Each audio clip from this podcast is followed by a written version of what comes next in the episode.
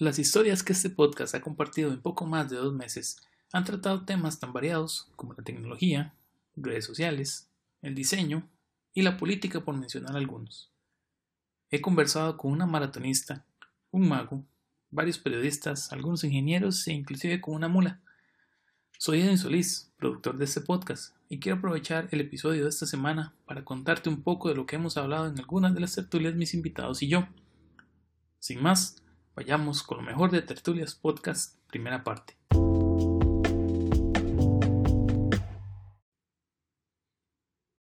Aunque el 2018 comenzó muy agitado por estar en tiempos electorales, en Costa Rica ninguna persona pudo prever lo que pasaría meses después. Esteban Mora, invitado en el episodio 5, explicaría meses después un poco mejor qué fue lo que pasó en esa coyuntura histórica de nuestro país. Yo creo que Costa Rica dio un salto cuántico en eso durante esta campaña porque hubo dos cambios importantes. Primero, algunas personas se empezaron a interesar. Eso fue fundamental. Y esas personas se convirtieron en líderes de opinión. Y segundo, esas personas pusieron su cara y sus nombres y no lo hicieron tras un anonimato.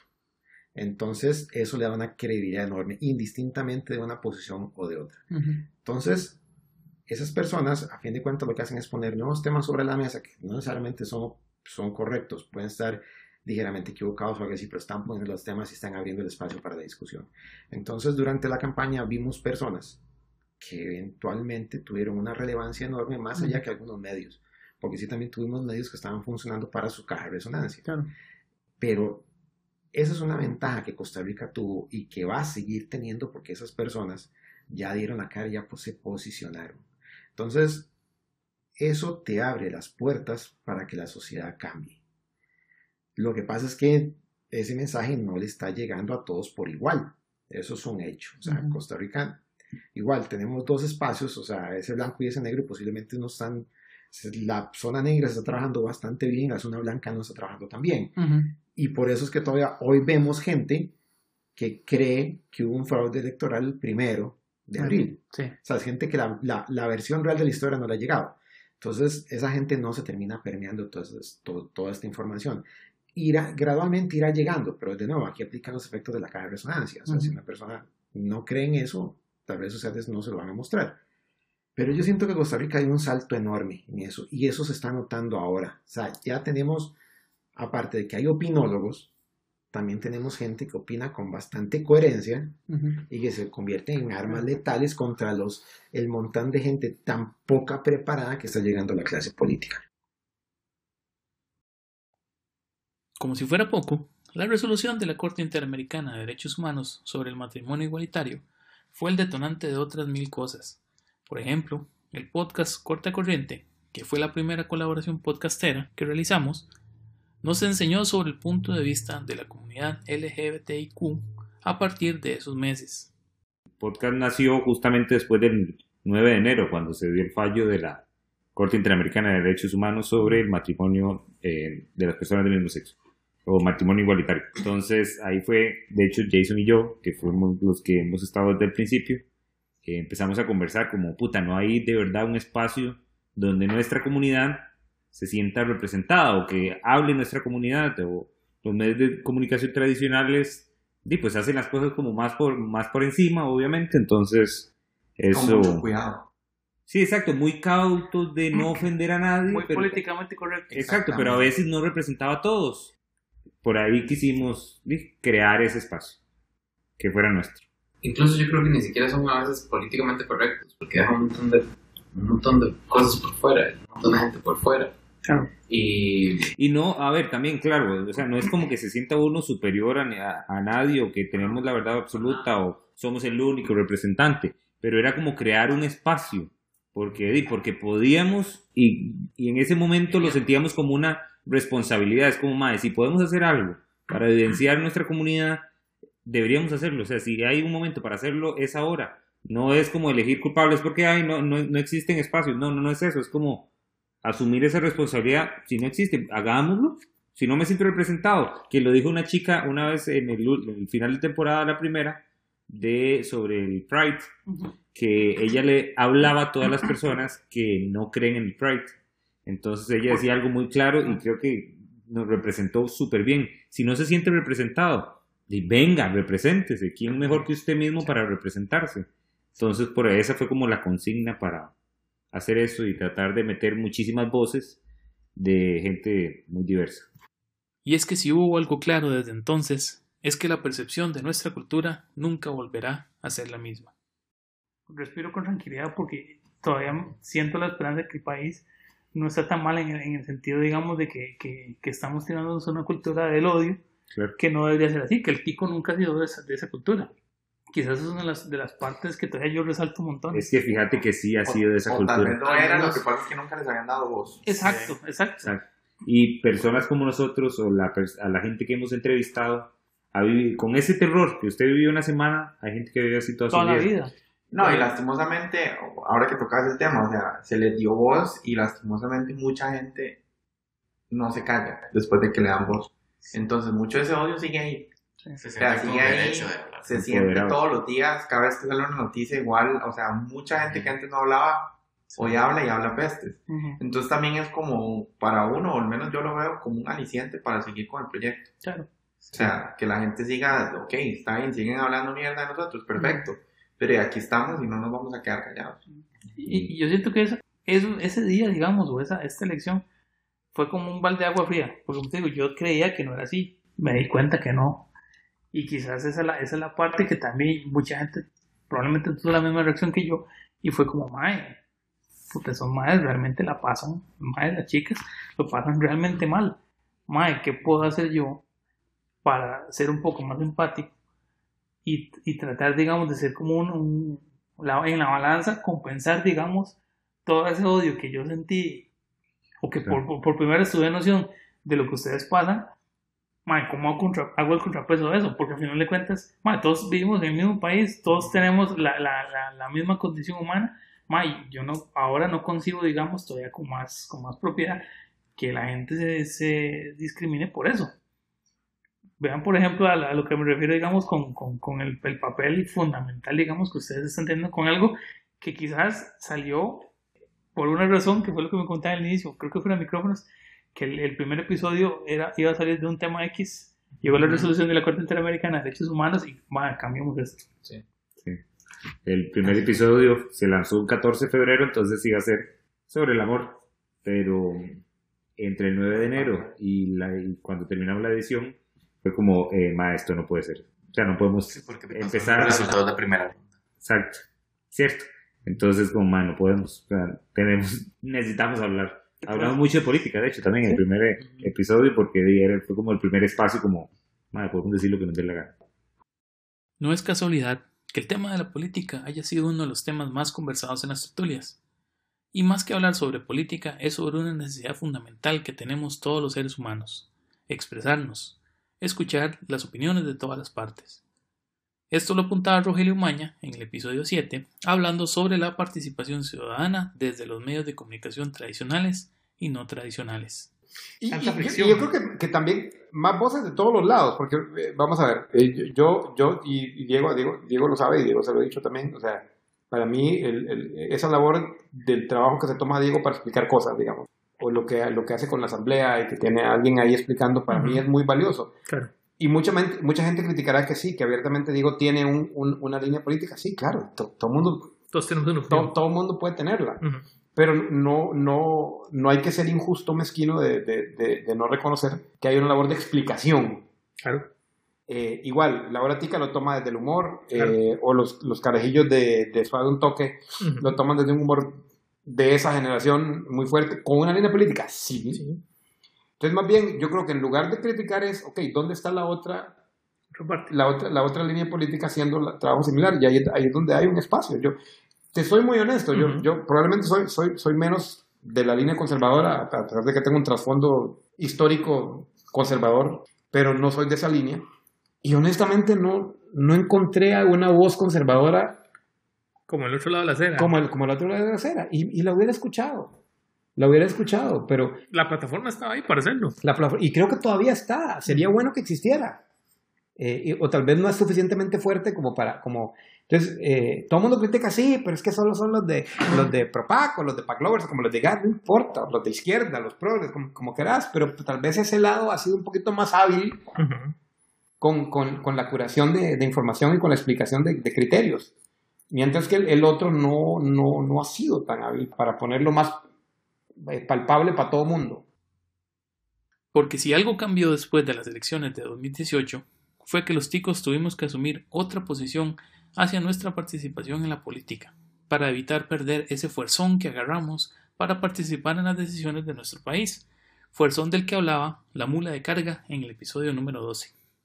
Después de la elección agarramos un fuerzón, bueno, para la elección agarramos un fuerzón, o sea, que yo me siento orgullosa de Costa Rica porque realmente no fue porque elegimos a quien elegimos, pero porque no elegimos a quien no queríamos elegir, ¿verdad? Ya lo demás es como atar caos y hilar un poco más delgado, pero yo siento que, como te decía antes, eh, el momento era para actuar y para que reaccionáramos y que por lo menos salváramos la tanda de lo que se venía, que de mi punto de vista, y yo no tengo color político, pero, pero sí sé lo que no quiero, este, yo no quería que quedara un partido conservador restauración que restaurara gente que incluso yo hubiera sido tenido que hubiera tenido que ser restaurada verdad porque yo creía en fertilización in vitro y porque eso está en contra del plan de Dios y si usted, Dios dijo que no quería tener que no tiene que tener hijos no tenga hijos em, yo no quería eso y no quiero eso para mis hijas.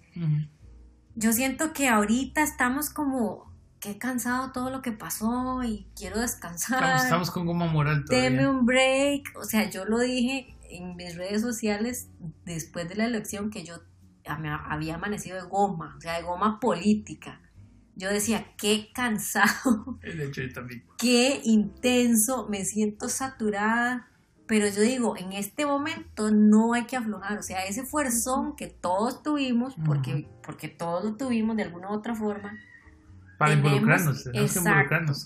Tenemos que seguirnos involucrando, o sea, hay que expresarse, hay que verbalizar las cosas. Hoy en día, si bien es cierto, la asamblea que nosotros tenemos está súper dispersa, ¿verdad? Em, yo siento que ellos están poniendo mucha atención en lo que estamos diciendo nosotros. Y no hablo de vos y yo, hablo de la gente que, que conversa, que se manifiesta en redes, que publica, que tiene sus, sus medios independientes y, y, recalco medios independientes porque rara vez me, metiendo a matricular con la idea de que ellos leen solo La Nación y ven Repretel y que oyen Colombia Monumental. O sea, yo siento que ellos van más allá. Tienen que ver todos los... Ah, no, y que, y que tienen que tener un filtro mucho más agudo a la gente que son periodistas independientes, que te hablan con la verdad sin necesidad de una línea editorial explícita o, premeditada, ¿verdad? La gente está muy pendiente, o sea, los políticos están muy pendientes e inevitablemente tienen que estarlo, porque ahora estamos verbalizando más. Es lo que te decía, pasamos del quejes aquí al hagamos algo o haga algo por mí, te estoy exigiendo algo, yo voté por vos, necesito que hagas algo, necesito que respondas por lo que yo te confié, que fue mi voto. Y, y yo siento que eso tenemos que aprovecharlo, o sea, aprovechar ese, ese ímpetu, esa sinergia que creamos, aunque Liberación Unida y todos nos, o sea, nos metiéramos en el patín para que no quedaran los que no queríamos que quedaran. Ok, ahora no dejemos de lado eso. Lo que nos unió en un momento, ahorita tiene que seguirlo haciendo. Muchas de las historias y los proyectos que nuestros invitados han compartido en las tertulias han surgido por la necesidad de generar contenido relevante, el que nace por eventos como el proceso electoral pasado, a modo de una memoria histórica, tan digital y cercana para la gente en la actualidad, y la necesidad de consumirlo es algo que la gente busca para intentar entender lo que pasó, tal y como lo menciona Cristian Cabronero en la tertulia número 13, donde nos cuenta cómo fue que inició su podcast, Animal con Palabras. Y mae, las elecciones fueron un detonante absoluto, yo creo que para todos. este, Las elecciones demostraron una sed de contenido, ya, pero además de contenido diferente, ¿verdad? Más allá del que nos ofrecen los medios tradicionales.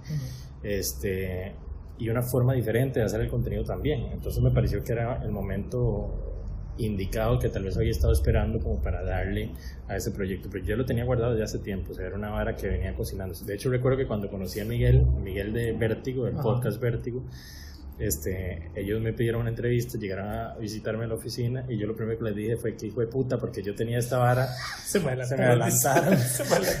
yo quería hacer exactamente esta misma vara y digamos, y ya compré todo y voy a empezar la otra semana. O sea, eso fue una vara de coincidencia absoluta, ¿verdad? Despuésito de, las elecciones fue. Exacto, exacto. De hecho, estábamos en la, entre la primera y la segunda ronda, o sea, ni siquiera habíamos elegido un presidente. Este, ellos empezaron y yo salí una semana después. Entonces, a mí eso es lo que me dice, bueno, y, y, ya venía este Cortacorriente, había salido una semana antes, Diego ya tenía Nosos Especial, saliste vos, yo creo que por esos mismos días. No, yo salí en julio de este año. Bueno, imagínate. Pero igual fue...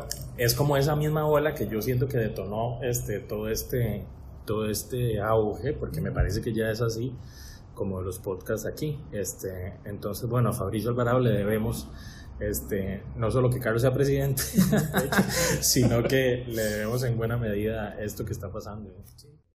Dejémonos de varas. Crear algo, lo que sea, siempre ha sido algo que apasiona a la gente. Darle vida a las ideas que antes no existían y hacerla realidad ha sido algo que muchos de nuestros invitados hacen día a día, como Brian Salazar, que en la segunda tertulia que grabamos nos comenta la importancia de las ideas y del fracaso yo una de las cosas que he aprendido, y esto creo, como les digo, no tengo la solución para eso, pero una de las cosas es, es perseverancia y constancia. Eh, hace, hace un tiempo un colega me dijo, Brian, es que es curioso, y no lo digo para echarme flores, pero me dice, es que vos decís algo y después está hecho. Dijo, sí, men, es que yo no, me, yo no quiero, digamos, a mí se me ocurre algo y a mí yo quiero hacerlo aunque tarde cierta cantidad de años.